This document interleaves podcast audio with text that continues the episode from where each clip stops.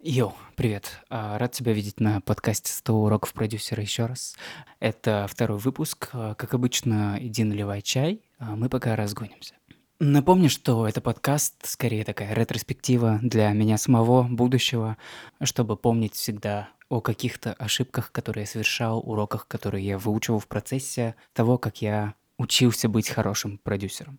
А, Моя цель все та же– сделать рано или поздно миллион прослушиваний на треках, которые я сделал. Сегодня у нас вторая порция каких-то выводов. А, Предупрежу сразу, сегодня будет чуть более такой психологичный выпуск. Я думаю, и артисту, и продюсеру, да и просто человеку, который чем-то занимается, хочет чего-то достичь, это будет довольно близко. Ну что, поехали.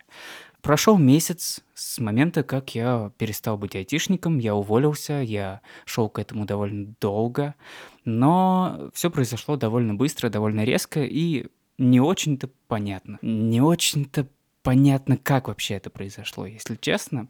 А, После увольнения был такой период беготни. Я то ли бежал за чем-то, то ли я бежал от чего-то. Ну, это было прикольно такая, знаете, у кого-то депрессия после таких больших перемен происходит, а у меня скорее маниакальная стадия, когда ты берешься за все, тебе все нравится, ты прям доволен, счастлив, ты делаешь все, что приходит в голову, э, просто кайфуешь от жизни и, не знаю, тратишь деньги направо-налево, не знаю, пытаешься успеть все, но, конечно же, это такое иллюзорное ощущение. И со временем это проходит, и э, как бы реальность становится э, реальнее, немножко обретает какие-то очертания. Э, н- ч- Я начал понимать, что, э, ну, какие вот уроки, да, как продюсер я начал получать. Я начал понимать, что я не такой уж хороший артист, я не такой уж хороший вокалист, я не такой уж хороший продюсер, и вообще я, по-моему, довольно глупый человек, хотя раньше я бы так не сказал. То есть сам факт того, что ты работаешь какой-то IT-компании, вокруг тебя умные люди, там какие-то сложные задачи, процессы, спринты, марафоны, ретроспективы те же, а, он дает тебе, ну то есть окружение заставляет тебя чувствовать себя как-то по-особенному. Сейчас как такового окружения практически нет. А, Я работаю с командой, с которой мы создали фестиваль «Станции Мир». Ты, наверное, знаешь, что это такое. Если нет, просто погугли «Станция Мир», Казань, фестиваль инди-музыкантов. А, Я думаю, тебе понравится. Побегав в этом колесе несколько недель, э, понимая, что скоро закончатся деньги, понимая, что скоро придет тот момент, когда надо будет перешагивать через себя, начинать какую-то коммерческую деятельность, искать клиентов, или, может быть, вообще стоит бросить все, стать артистом. Может вообще уехать куда-нибудь на маяк. Я давно об этом мечтал. Провести лето на маяке, как смотритель. Взять с собой ноутбук, если там есть розетка, я надеюсь, гитару, аудиокарту, клавиатуру, сидеть три месяца, смотреть за маяком, писать музыку. Ну, такие вот дурацкие идеи. Это все про побег, понимаешь? Ты, кстати, чаек налил уже? Я вот выпью немножко. И я принял, кстати, довольно интересное решение, что я перестаю работать над Айо, над артистом Айо сейчас, потому что я не готов. Я не готов играть роль артиста, я не готов... Я не могу работать с другими продюсерами, потому что я не могу доверить какому-то продюсеру э, себя. Такая вот тема. Но при этом э, сам себе концепцию разработать и реализовать это как продукт, все-таки артист это продукт, и я подразумеваю, что это не какой-то инди-артист, который там по гаражам шарахается, а чувак успешный, у которого есть деньги, ресурсы, который может свое творчество реализовывать в полной мере. Если это клип, то это хороший, красивый, крутой клип. Если это песня, то она хорошо сведена, хорошо записана на хорошие микрофоны. Ну, не всегда это нужно, но понятно просто, что у него есть ресурсы на то, чтобы себя реализовать, свой потенциал до конца. Сделать ту картинку, которая прям можно рекламу делать из нее. И я принял решение, что все, айо пока что на паузе, я еще не готов. Может быть, когда-нибудь я а, буду созрею и буду что-то крутое там продолжать делать. Но айо продакшн Это продюсирование, это работа с артистами, это работа с коммерческими заказами, джинглы, рекламы и так далее. Это сведение, это аранжировки, это песни под ключ. И не только, это и полный продакшн артиста, то есть там клипы, SMM в каком-то виде. Мы решили начать вот маркетинг артиста пробовать делать. Вот, это все наоборот, разогрелась. Это прикольное ощущение, я поясню. А, мы сейчас доделываем документальный фильм про то, как мы делали фестиваль «Станцию Мир». И Алмаз, наш ген-продюсер, а, мой очень хороший товарищ и партнер в наших больших амбициях, сказал такую интересную вещь, то что изначально он этот фестиваль планировал как способ продвижения его проекта «Алло», но в процессе он отказался от этой идеи и как бы оттолкнул свое эго а, и подарил эту возможность выступить на таком крутом фестивале на большой сцене артистам. Инди-артистам, молодым артистам. И я сейчас испытал что-то похожее. Реально, это типа ты отказываешься от своего эго, и так легко становится жить. То есть ты больше не думаешь, как я взорву чарты, не думаешь, что ты самый крутой продюсер, артист, все в одном, типа не думаешь, что твой стиль самый крутой, и как бы ты должен это все реализовать. Ты должен, ключевое, то есть ты на себя ничем не давишь больше. И таким образом у тебя открываются какие-то новые ресурсы. Мы работаем сейчас над релизом а, «Без тебя» а, от артиста 713. Это мой очень хороший друг, второй пилот нашего продакшена, как я говорю. И когда я понял, что вот у меня есть артист, вот у него есть офигенная песня, которую мы сделали вместе, она выходит 27 июля. Если ты это слушаешь после 27 июля, значит она уже вышла, вбивай в Яндексе без тебя, Сэм Тринат 7.13 на английском латинице. Ну, короче, посмотришь где-нибудь, как это написать. И э, начали приходить идеи в кои-то веке. У меня был дефицит идей, наверное, на протяжении там года, может быть, если не больше. Какие-то идеи, как снять клип, идеи, как можно прикольно все это продать, какой-то креатив, творчество, свобода. Вот это все наконец-то вернулось. Интересный метод. А вывод, если у тебя какой-то творческий кризис продолжительный, попробуй тупо забить на то, как бы, чем ты на себя давишь. Если ты делаешь там альбом, Отойди от него, сделай сайт-проект, сделай какую-нибудь херню. Я слышал эту мысль уже много раз, но сейчас я испытал это прямо на себе. И таким образом, как бы ты как продюсер, ты как человек, который в первую очередь хочет сделать крутой продукт не для себя, ну как бы в каком-то смысле для себя, потому что это и моя песня тоже частично, потому что я принял участие в ее реализации, в том, чтобы она взлетела. Я надеюсь, у нас получится сделать какие-то крутые прослушивания а, наконец-то начинаешь чувствовать, что ты живешь полной жизнью, ты реализовываешь свой творческий, креативный потенциал. А, я в детстве засматривался просто лайвами Green Day, и сейчас я занимаюсь сведением лайва станции «Мир», это прикольный опыт, про это я расскажу, наверное, в отдельном выпуске вообще, чему я там научился и чем сведение лайва отличается от сведения просто песни и вообще, типа, какая там философия. Это интересно. И в данный момент я эти ресурсы, которые я когда-то впитал, насмотревшись этих лайвов, начинаю реализовывать. Например, мне не нравится, как записалась электрогитара, такая тяжелая часть, и я ее переписываю, и она звучит вот именно так, как я это слышал, как я это слышал всегда – то есть это уже я начинаю реализовывать свой вкус. А, для себя я не помню ни одного кейса, когда я вот хочу такой звук, и у меня получалось это сделать для себя такой звук. Не знаю, всегда получалось что-то странное, чуть более экспериментальное, но всегда вот не то, сколько бы ты ни пытался это все э, сэмплировать, крутить, нет, нет, не получается. А вот лайв получилось, звучит прикольно. Я сам в шоке. Так что я теперь, кажется, начинаю потихоньку уметь сводить лайвы. Надеюсь, э, в будущем это мне пригодится. Но мне самому тупо интересно. А, вывод следующий. Я очень много занимался, так сказать, теоретическим саморазвитием, ну, всегда. Не знаю, ты читаешь книжки, ты, ты слушаешь подкасты. Я слушаю один подкаст от одного прикольного чувака про бизнес, про творчество, про в целом продуктивность в первую очередь. Знаешь, раньше, пока ты просто работал на какой-то работе и пытался в свободное время делать какие-то свои проекты, ты это все, наверное, пропускал мимо ушей, что ли. Ну, вот такое вот ощущение, потому что ты воспринимаешь там процентов 10 информации. Сейчас, когда нет никакой опоры, когда нет никакой системы, в которой я нахожусь, вообще вокруг реально просто голубой океан. Делай, что хочешь. И от твоих действий зависит, что будет завтра, что будет через неделю, через год до меня начали доходить эти мысли, изречения, цитаты, выводы из этих вот книг и подкастов. Они начали доходить совершенно по-другому. Более того, например, а, все финансовые советы из любой книжки, там, Брайан Трейси, это про это? Нет. Э, Самый богатый человек в Вавилоне и так далее. Они все не имеют значения, пока ты не начнешь эти деньги зарабатывать на своем личном продукте.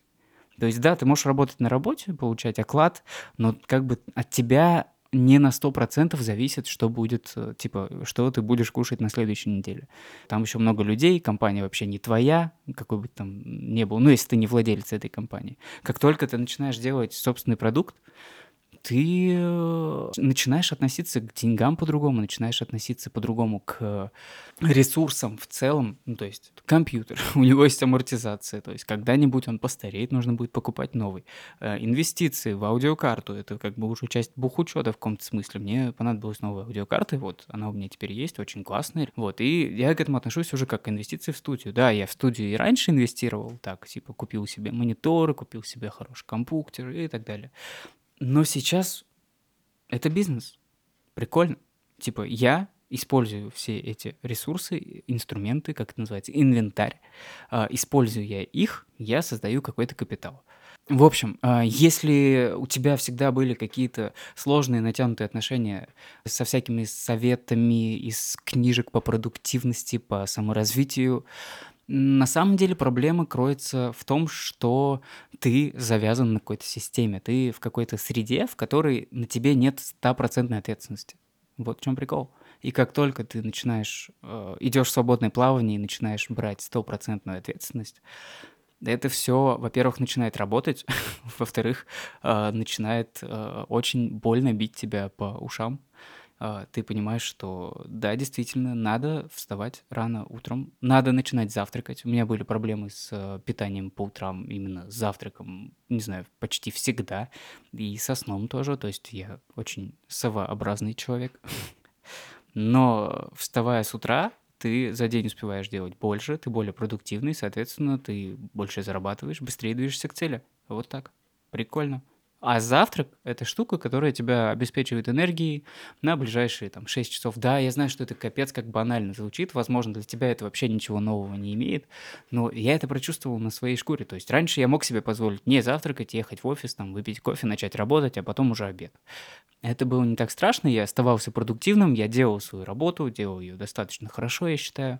Но сейчас я понимаю, что я вечно стремлюсь сделать лучше и сделать больше. И поэтому э, все должно быть прям идеально по полочкам разложено. Ну, может, я такой человек, я не выношу хаоса, я не выношу беспорядка. Такие вот дела, братик. Или сестренка, кто меня слушает. Спасибо, что слушаешь. Я получил э, довольно много фидбэка э, от э, всех, кто это послушал. Я обязательно все это учитываю и буду делать э, выпуски на темы, которые тебя заинтересовали э, рано или поздно. Но сейчас вот психология. Я думаю, все-таки это важно для, для любого человека, который хочет э, заниматься своим делом и быть счастливым в целом. Каждый день, каждую минуту. А, небольшая вставка. А, выпуск я назвал «Первые проблемы». Это не кликбейт, потому что изначально, думая, что ты когда-нибудь э, займешься своим делом, когда-нибудь ты уволишься или станешь там популярным артистом, ты думаешь, что вот тогда-то все будет хорошо, все будет прекрасно. А сейчас, да что сейчас? Работа эта дурацкая нелюбимая, директор этот задолбал. Но нет. Первые проблемы приходят, э, ну, почти сразу, и ты начинаешь понимать, что все не так, каким оно казалось, и это нормально, это нормально. Опять же, это, это, наверное, очень банальная истина, но все-таки работать над саморазвитием, работать над своим отношением к миру, к тому, что ты делаешь, а, к счастью. Счастлив ли ты сейчас, доволен ли ты там каждой минуты своего дня, э, это а, важно именно сейчас. Это не изменится в зависимости от обстоятельств. Вот такая вот ставочка, а теперь продолжим. И также последний, наверное, вывод интересный. И э, еще одно интересное э, наблюдение, которое я увидел, услышал, э, получил в процессе первых недель, месяцев работы на самого себя, как фрилансер, как продюсер, это размышление про интровертность и экстравертность. Ну вот картинка какая, типа успешный предприниматель, успешный продюсер. У него там куча друзей, он постоянно где-то его куда-то зовут, он там на вписках такой гиперэкстравертный чел, чуть ли не с СДВГ, э, постоянно такой на идее, на приколе, на на чиле, да, и типа из-за этого, из-за своей вот этой суперсоциальности он как бы может добиваться до хрена всего. Не обязательно. это не единственный путь. Это прикольно. Мне, я довольно интровертный человек. Я не очень умею общаться с людьми. Не то чтобы не люблю, не очень умею, скорее так. И я понял, что социальность бывает иной, что можно выстраивать отношения с каждым клиентом, прям личные, довольно-таки близкие, и тебе не обязательно, типа, быть знакомым с миллионом людей тебе довольно комфортно, может быть, зная вот этого человека, вот этого человека, быть с ним в хороших отношениях, иметь у него хорошую репутацию, относиться к нему хорошо, как бы золотое правило психологии, как ты к нему относишься, так и люди к тебе относятся. И любить этих людей по-своему. Соответственно, эти люди могут быть твоими заказчиками. Почему нет? Тебе не нужно там быть каким-то гиперпопулярным, самым популярным в школе пацаном, а, чтобы а, к тебе там клеились миллион девчонок, если такую аналогию приводить. Нет, у тебя может быть одна, две, три за всю свою жизнь. Нет, не одновременно. Ну, хотя, кому как. Ты за счет более глубокого погружения в этого человека будешь получать то же самое не меньше. Это как бы свой такой интровертный путь. Эй, интроверты, если вы это слышите, вы в этом мире не лишние, ребята.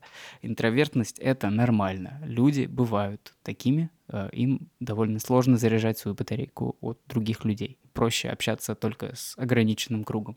Это нормально, и это не является барьером на пути к успеху. Опять же, я не уверен в этом примере, но я так вижу, что, например, тот же Салуки, посмотреть его интервью, посмотреть его видосики, он очень закрытый человек.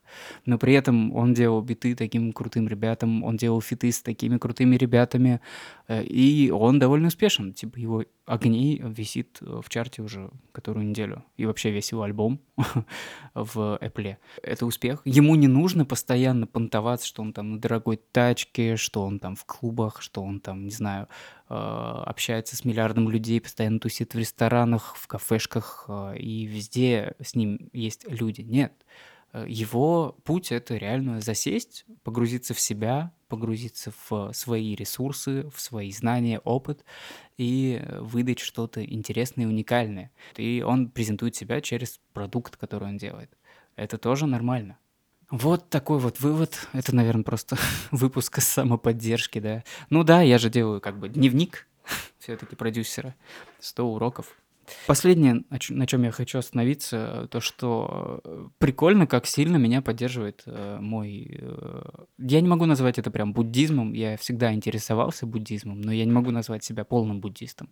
Интересно, как он меня поддерживает. То есть появляются проблемы, появляются там миллиарды правок, все пошло не так, везде все горит, у тебя кончаются деньги, ты не знаешь, что будет завтра вообще. И ты просто отделяешься от этого. Во-первых, про эго, я уже говорил, ты отделяешься от своего эго и начинаешь думать по-другому, думать про мир, думать про твое влияние на это все, думать про твою пользу конкретным людям или обществу, какому-то классу. И, во-вторых, ты просто паришь над всем этим. То есть медитация, йога. Если бы этого не было, я бы и фестиваль, наверное, не вывез, и сейчас бы спился, наверное, точно. Не знаю, может и нет.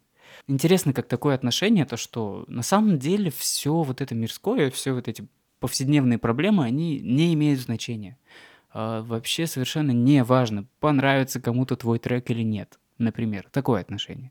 Не важно, ты будешь э, делать сведение этой песни или не ты, э, как бы, ну, да, естественно, ты хочешь, чтобы ты это сделал, да, ты стал продюсером этого трека, потому что, не знаю, просто это же, опять же, эго. Но э, если ты хорош, то люди к тебе придут.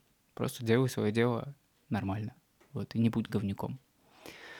Вот такая вот мораль. Я даже... Я понимаю, что этот выпуск получился таким довольно сумбурным, довольно расплывчатым, но о высоких материях, наверное, очень сложно говорить структурированно. Я постарался это сделать сегодня. В следующем выпуске обязательно будет что-то более практическое, что можно применить, особенно для музыкантов. А вообще, спасибо, что слушал это все. Надеюсь, тебе было полезно или хотя бы просто тепло, уютно. И я думаю, ты уже допил свой чай. Поэтому давай закругляться. Пока.